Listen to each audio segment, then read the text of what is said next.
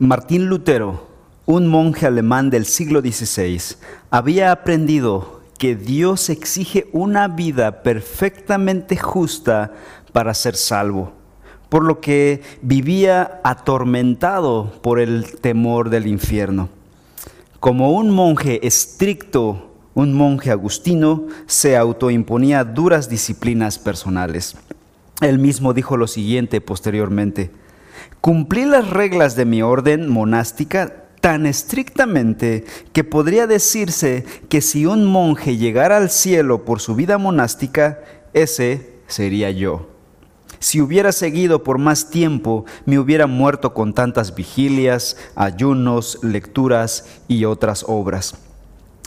Pero la culpa y la duda que albergaba el corazón de Lutero seguían ahí, a pesar de todo. Buscó de todo, hizo de todo. Se confesaba diariamente, incluso llegó a confesarse durante seis horas en una sola sesión de confesión. Pero su corazón seguía atormentado por el temor al infierno y la duda. Hasta que un día, haciéndose la pregunta de ¿cómo puedo salvarme siendo pecador y Dios siendo justo?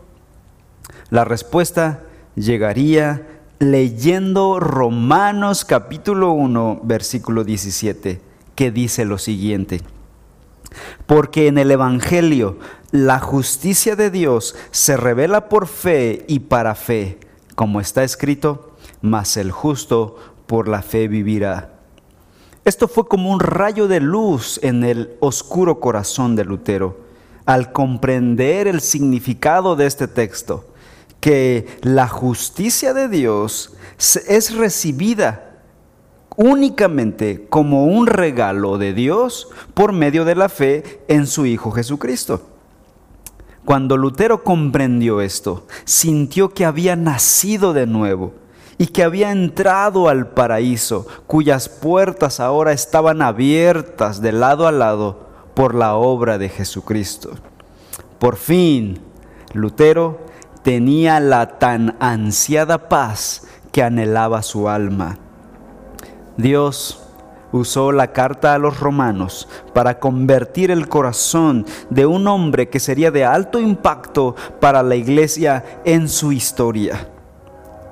Esta es la carta a los romanos. Oremos.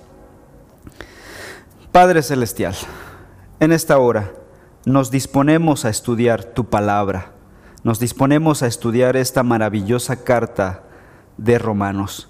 Y te suplicamos, Señor, que bendigas a tu pueblo con la palabra expuesta, que este, eh, esta exposición, esta serie de exposiciones, sea de bendición, sea de impacto profundo en el corazón de tu pueblo, así como lo has hecho, Señor, así como has usado esta carta a lo largo de la historia y has impactado la vida de muchos hombres en la historia de la iglesia. Te pido, Señor, que hagas lo mismo en esta ocasión. Aviva tu iglesia. Salva a muchas personas con la predicación del Evangelio y transforma nuestro corazón. Señor, que mi vida no sea un estorbo para que el mensaje de tu palabra llegue a cada persona. En el nombre de Cristo Jesús. Amén. ¿Qué tiene Romanos? Que ha obrado en la vida de muchos hombres a lo largo de la historia? La respuesta es que Romanos trata del Evangelio, trata del poder del Evangelio. Así, de hecho, así llamaremos a nuestra serie esta serie que estamos comenzando de la carta a los romanos. Hemos titulado a este estudio El poder del Evangelio, porque es en Romanos donde se muestra al Evangelio, pero como algo poderoso, capaz de dinamitar los corazones más duros. El hombre caído, al confrontarse con el Evangelio, es transformado, es renovado, es redireccionado, es renacido nuevamente. Pablo escribió esta carta a los romanos a, iglesias locales que estaban precisamente en la ciudad de Roma, la capital del imperio en el siglo I. Romanos 16 identifica al menos cinco iglesias locales que fueron las destinatarias de esta carta. El objetivo de Pablo al escribir esta carta fue que entendieran el Evangelio, para que después pudieran experimentar las maravillas del Evangelio y así disfrutar la vida en Cristo Jesús. Se cree que fue escrita alrededor del año 57 después de Cristo, durante su tercer viaje misionero y probablemente desde la ciudad de Corinto. Este grupo de iglesias, al parecer, estaban teniendo conflicto, estaban sufriendo tensiones entre grupos judíos y grupos gentiles, o sea, cristianos judíos y cristianos gentiles, lo que estaba causando dolor y división en estas iglesias. Pablo, aunque no conocía personalmente a estos hermanos, sí sabía cuál era la cura para esta problemática, el Evangelio. Según la carta de Pablo a los romanos, el Evangelio es lo que puede curar cualquier problema, ya sea de un creyente o ya sea de alguien que no es creyente.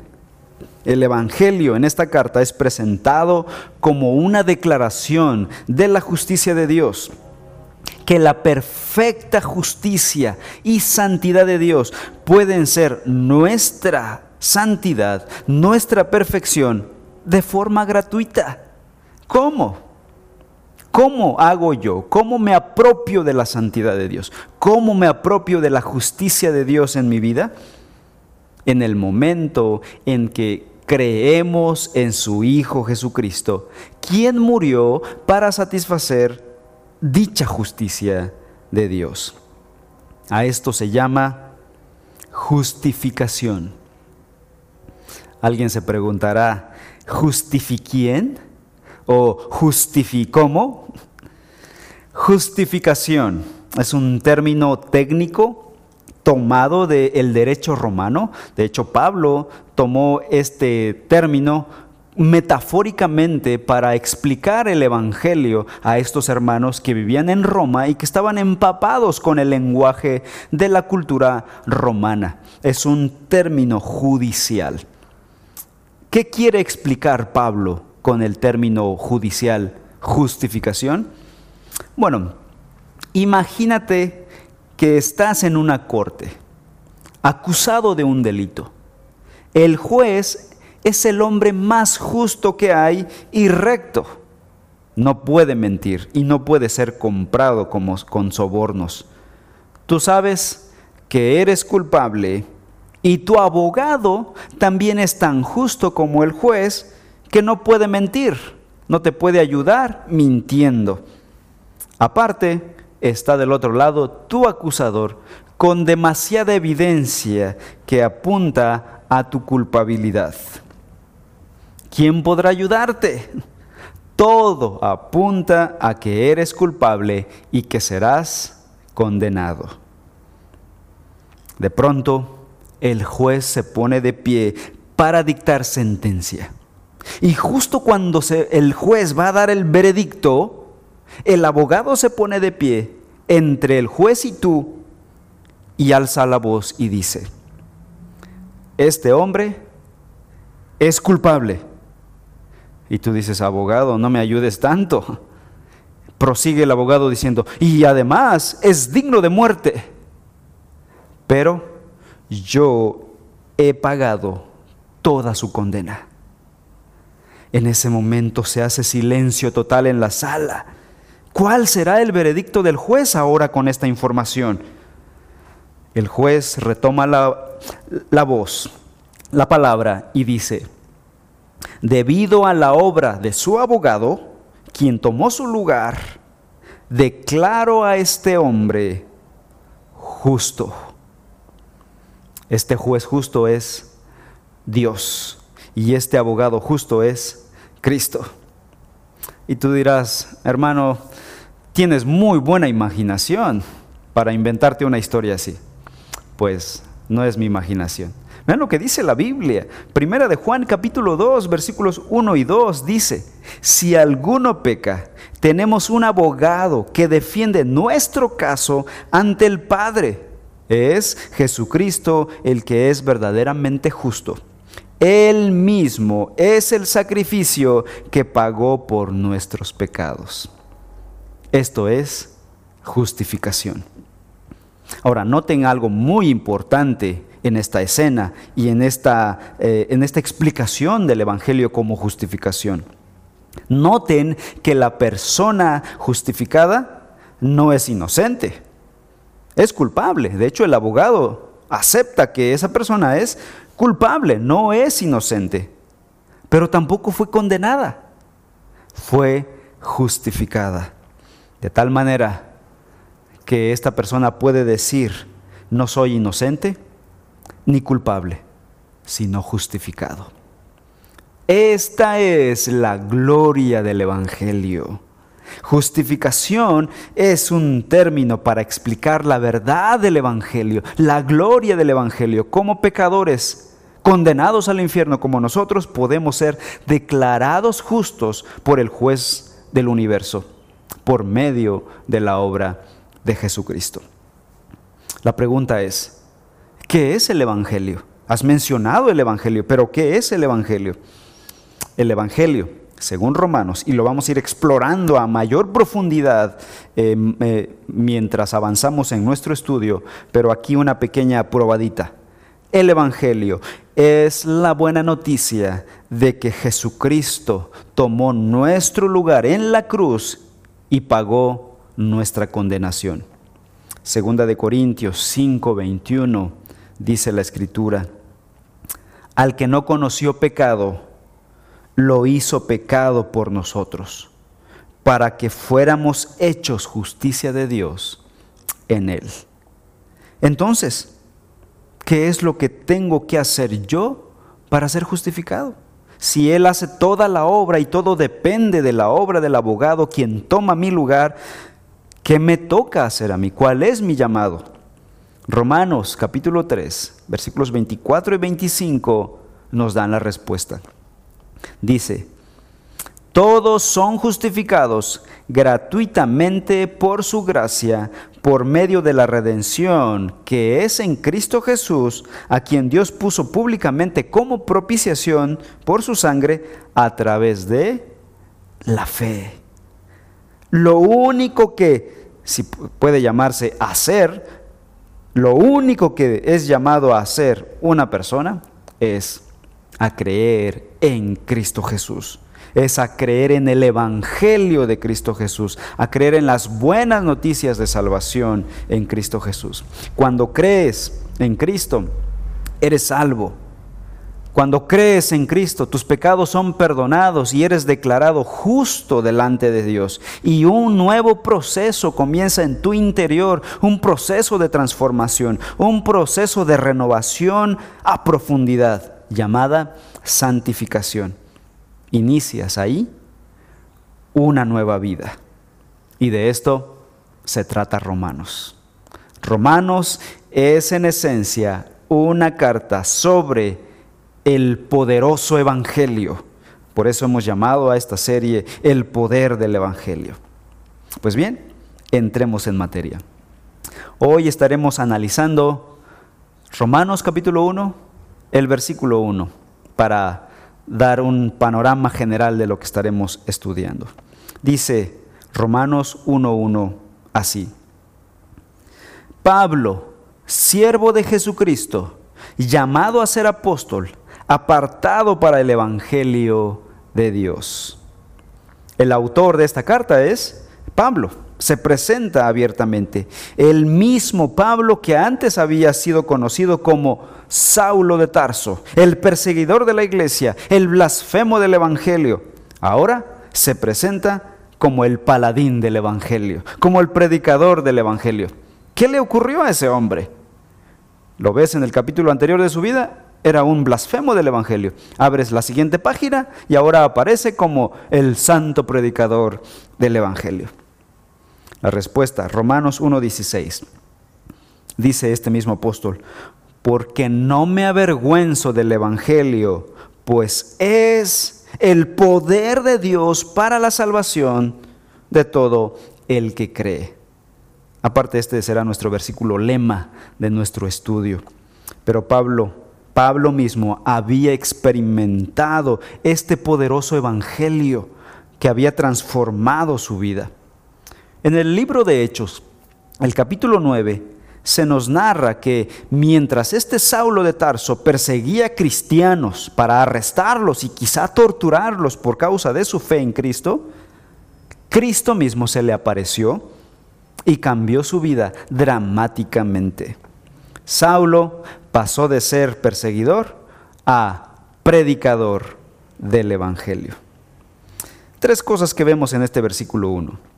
En primer lugar, vemos la posición de Pablo y dice él mismo que es siervo. Versículo 1. Pablo, siervo de Jesucristo. La palabra griega que usa Pablo ahí en esta, eh, eh, en esta expresión es dulos. Dulos literalmente significa esclavo. Ahora, en el imperio romano del siglo I, la esclavitud era el pan de cada día. Más de la mitad de la población romana era esclava. La esclavitud romana era contra la voluntad, contra los derechos humanos y era de por vida. La única manera de escapar de la esclavitud era por medio de la muerte. Eras esclavo hasta que morías. Ahora, algo interesante. Cuando vemos el Antiguo Testamento, notamos que en la cultura hebrea se desarrolló un tipo de esclavitud. Dios permitió la esclavitud en el Antiguo Testamento. Y hay mucha gente que está ah, en contra de esto y critican a Dios, al Antiguo Testamento, por permitir la esclavitud. Sin embargo, es una acusación eh, en muchas ocasiones ignorando la esfera completa el contexto en el que se declaró este tipo de esclavitud. Sí, Dios permitió la esclavitud en el Antiguo Testamento, pero con matices totalmente distintos a la esclavitud del imperio greco-romano. La esclavitud en el Antiguo Testamento fue una manera de salvaguardar la vida y la integridad de las personas pobres. Fue una manera de supervivencia. Por ejemplo, si una persona quebraba y se quedaba sin fondos en absoluto, se quedaba sin sustento para eh, guardar y proveer para su familia, ¿qué es lo que hacía? Dios decretó que podía acudir a un terrateniente judío, un prójimo, y ofrecerse como esclavo y recibir de aquel casa, comida y vestido para él y para su familia y sin violencia. Esto es un concepto totalmente diferente a la esclavitud forzada y violenta de los grecorromanos. El concepto de esclavitud grecorromana no tenía nada que ver con el concepto de esclavitud hebreo. De hecho, muchas veces los esclavos hebreos terminaban amando a su Señor. Vean lo que dice Éxodo capítulo 21 versículos 5 y 6, se narra una fascinante historia. Dice, pero si el siervo insiste y dice, amo a mi Señor, a mi mujer y a mis hijos, no saldré libre.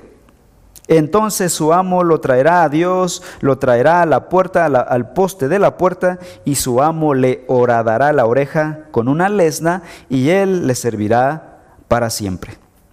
A esto se le llamó el esclavo por amor.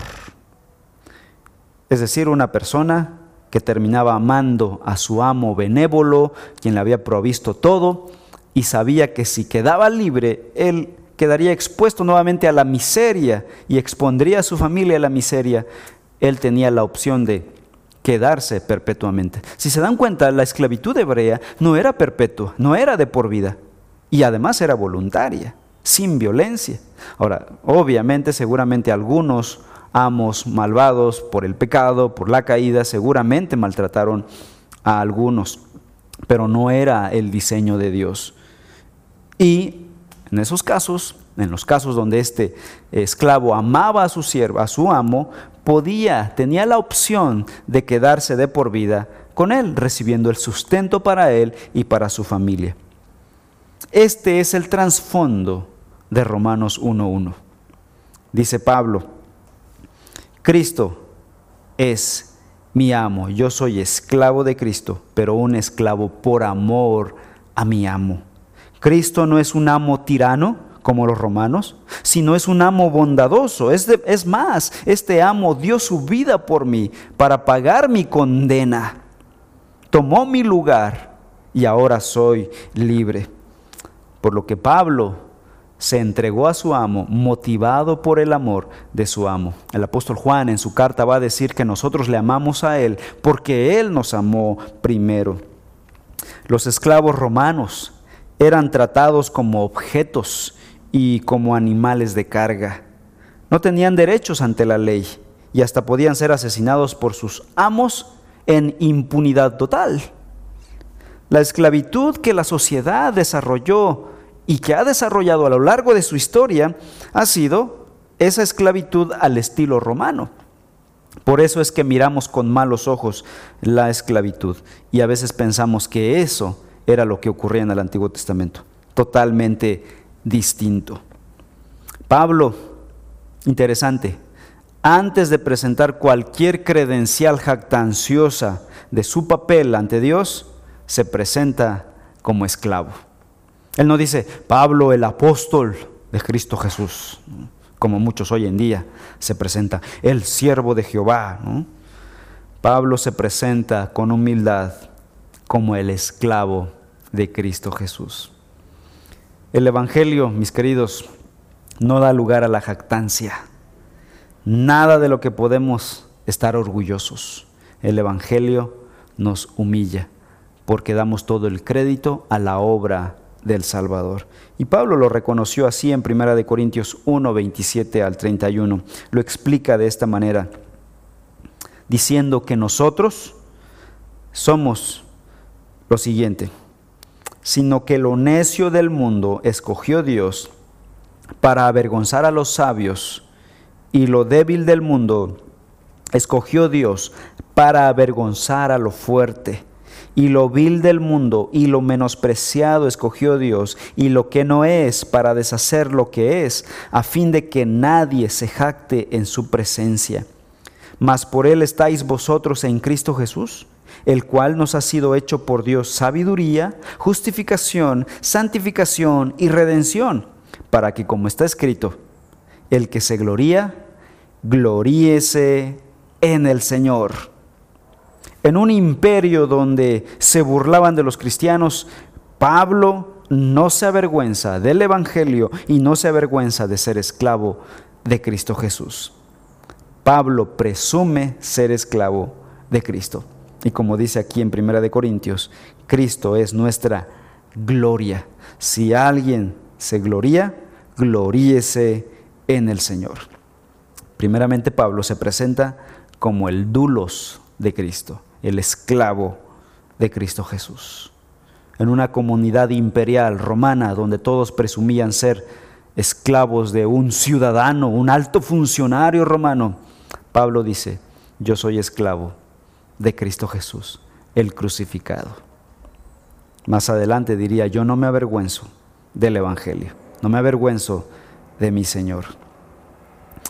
En segundo lugar, vemos en el versículo 1, regresando a Romanos 1.1, vemos la autoridad de Pablo. Dice, llamado a ser apóstol. ¿Tenía Pablo alguna autoridad? Y si la tuvo, ¿de dónde la obtuvo? Y aquí nos da la respuesta, de su llamado a ser apóstol. Pablo fue llamado, no se ofreció voluntariamente para ser apóstol tampoco fue elegido por otros cristianos o por alguna iglesia local que le impuso las manos para ser apóstol. El, obispado, el ser pastor, es por imposición de manos de la iglesia, de otros creyentes. Pero el apostolado fue algo diferente, algo sui generis, algo único en su género. Y fue simplemente y únicamente por llamado directo del Señor Jesucristo. Si alguien dudaba de su apostolado, Pablo va a aclarar aquí que recibió un llamado soberano de parte de Jesucristo, al igual que los otros doce apóstoles. Algunos se han preguntado, ¿Pablo reunió los requisitos para ser apóstol? No le vimos con los doce durante los tres, años de ministerio del Señor Jesús. Los requisitos para ser apóstol fueron los siguientes. En primer lugar, ser llamados directamente por Jesucristo. Segundo, ser testigos oculares del ministerio y de la resurrección de Cristo Jesús. En tercer lugar, recibir revelación de la verdad de Dios de forma directa. Esa verdad llegaría a ser escrita y sería el contenido de nuestro Nuevo Testamento. Pablo tuvo estas tres credenciales básicas. La respuesta, según el Nuevo Testamento, es sí. Vamos a explorar esto. En primer lugar, ¿fue llamado directamente por Jesucristo? Hechos capítulo 9 nos muestra que Jesucristo mismo le hizo el llamado a Pablo. Mientras Pablo perseguía la iglesia, Jesucristo se le presentó en una luz incandescente y lo llamó al ministerio. Versículo 15, Hechos 9, 15. La escritura dice, el Señor le dijo, le dijo a Ananías que le dijera a Pablo, ve, porque instrumento escogido me es este, para llevar mi nombre en presencia de los gentiles y de reyes y de los hijos de Israel. Más tarde, Pablo explicaría este encuentro personal que tuvo con Jesús y cuenta lo que Jesús le dijo en Hechos 26. Hechos 26, versículos 16 al 18 dice, pero levántate y ponte en pie, le dijo Jesús a Pablo, porque, esto es clave, te he aparecido con el fin de designarte como ministro y testigo, no solo de las cosas que has visto, sino también de aquellas en que me apareceré a ti. Versículo 18 para que les abra sus ojos a fin de que se conviertan de las tinieblas a la luz y del dominio de Satanás a Dios, para que reciban por la fe en mí el perdón de pecados. Pablo recibió el llamamiento al apostolado directamente de Cristo. En Gálatas capítulo 1, versículo 1, corrobora esta verdad, donde dice, Pablo, apóstol, no de parte de hombres, de parte de hombres, ni mediante hombre alguno, sino por medio de Jesucristo y de Dios el Padre que lo resucitó de entre los muertos. Así que Pablo fue llamado directamente por Jesús. ¿Fue testigo de la resurrección de Jesús? Bueno, Primera de Corintios capítulo 15, versículos 3 al 8 dicen lo siguiente. Primera de Corintios 15, 3 al 8. Porque yo les entregué en primer lugar lo mismo que recibí, que Cristo murió por nuestros pecados conforme a las escrituras, que fue sepultado y que resucitó al tercer día conforme a las escrituras, que se apareció a Cefas y después a los doce, luego se apareció a más de quinientos hermanos a la vez Después se apareció a Jacobo, luego a todos los apóstoles. Clave, versículo 8. Y al último de todos, como a un nacido fuera de tiempo, se me apareció a mí también. Este capítulo es muy importante porque narra las apariciones del Jesús resucitado a todas las personas, a los apóstoles, quienes fueron testigos y con esto se confirmó su apostolado. Y Pablo dice, al último de todos se me apareció a mí. En tercer lugar, Pablo recibió revelación directa de Jesucristo como los otros apóstoles, de tal manera que escribiría para el Nuevo Testamento. Gálatas capítulo 2, versículos 11 y 12. Aquí Pablo dice lo siguiente, Gálatas 2, 11 y 12. Pues quiero que sepan, hermanos, que el Evangelio que fue anunciado por mí no es según el hombre, pues ni lo recibí de hombre, ni me fue enseñado, sino que lo recibí por medio de una revelación de Jesucristo. Pablo reúne los requisitos para ser apóstol. Los apóstoles entonces fueron 13 hombres, 13 hombres del Nuevo Testamento, los 12 menos Judas, pero se añadió Matías y después Pablo. 13 hombres a quienes Cristo personalmente escogió para proclamar el Evangelio y guiar a la iglesia primitiva con la autoridad que Jesucristo mismo les había dado. Sus escritos llegaron a ser parte del Nuevo Testamento, que ahora son parte de nuestra Biblia, una Biblia inspirada, un Nuevo Testamento inspirado para dirigir a la iglesia de Cristo en este mundo. Pablo, apóstol auténtico de Cristo Jesús. Esto da pie a la siguiente observación. Hay un apostolado pirata, un apostolado falso.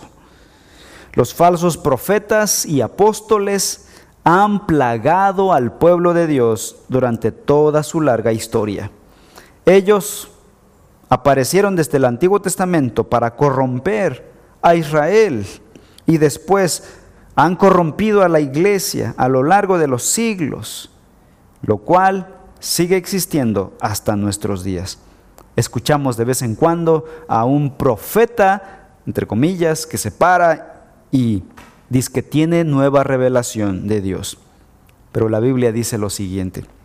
Jeremías 23, 21 dice, yo no envié a esos profetas, pero ellos corrieron.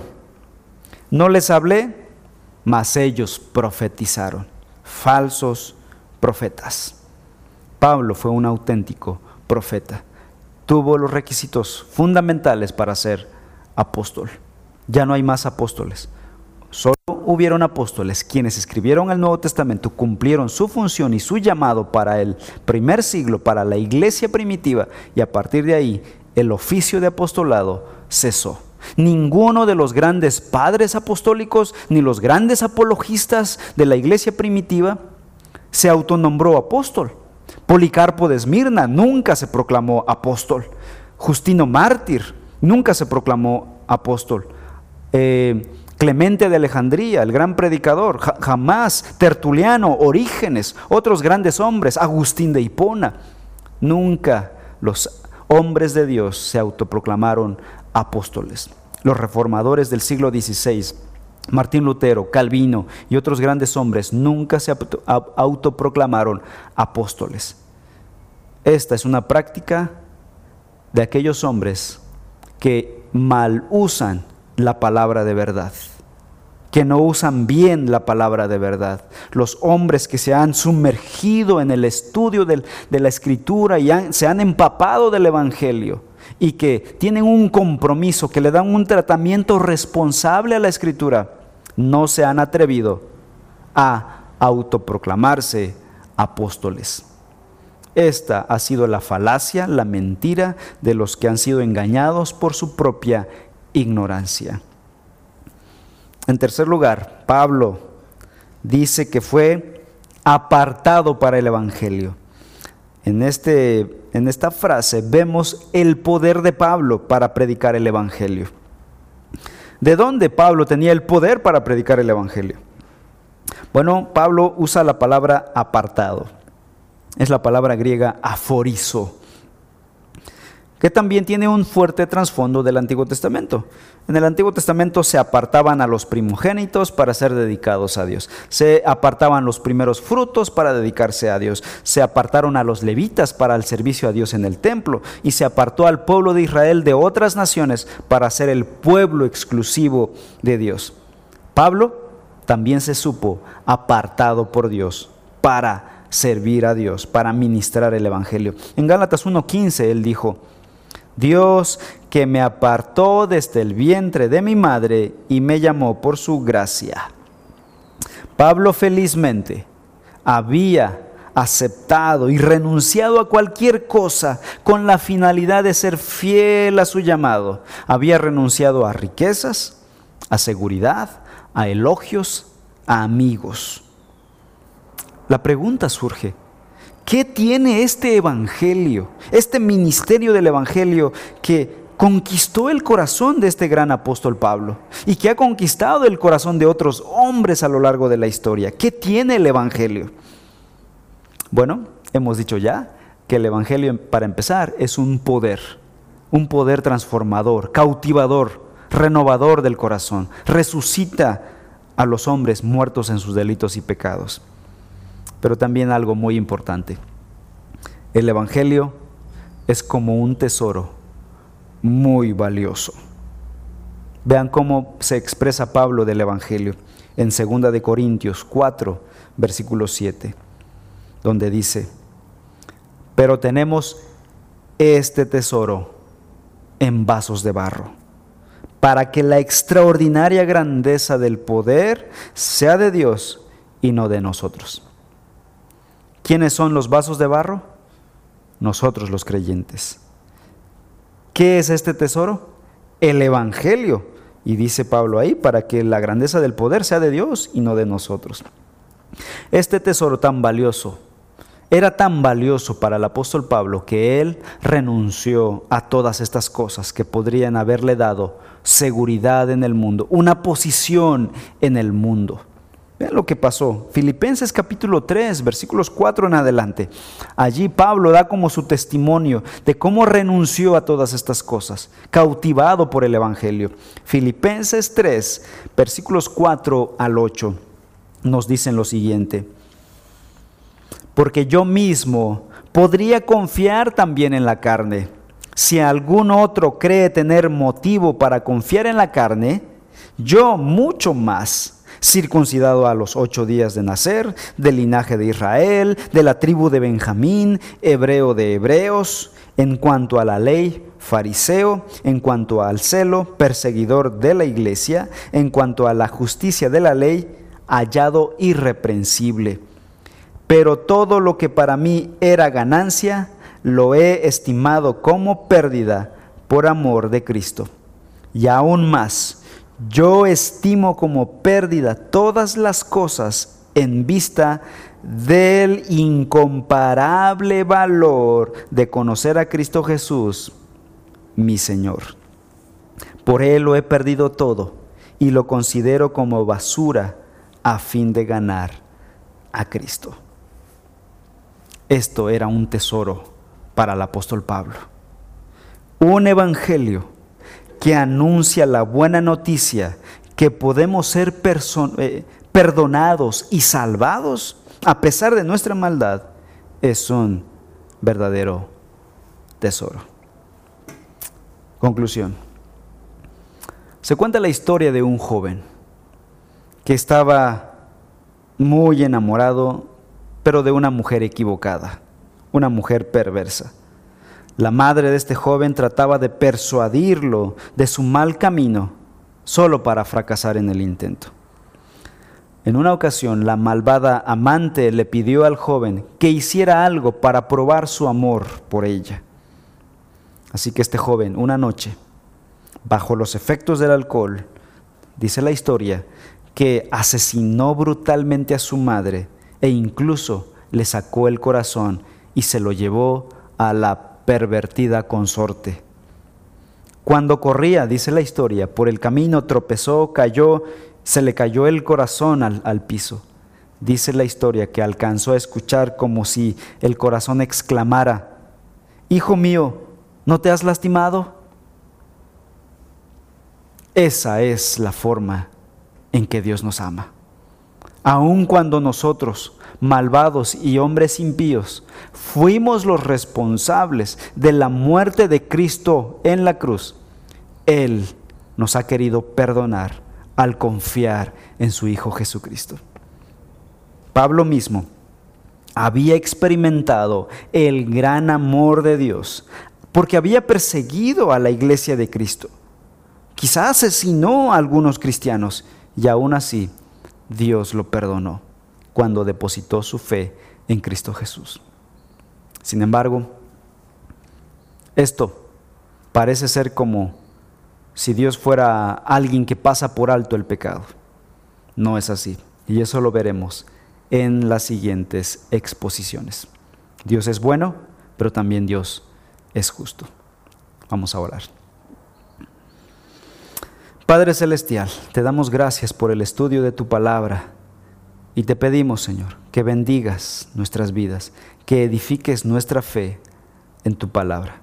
Te lo rogamos en el nombre de Cristo Jesús. Amén.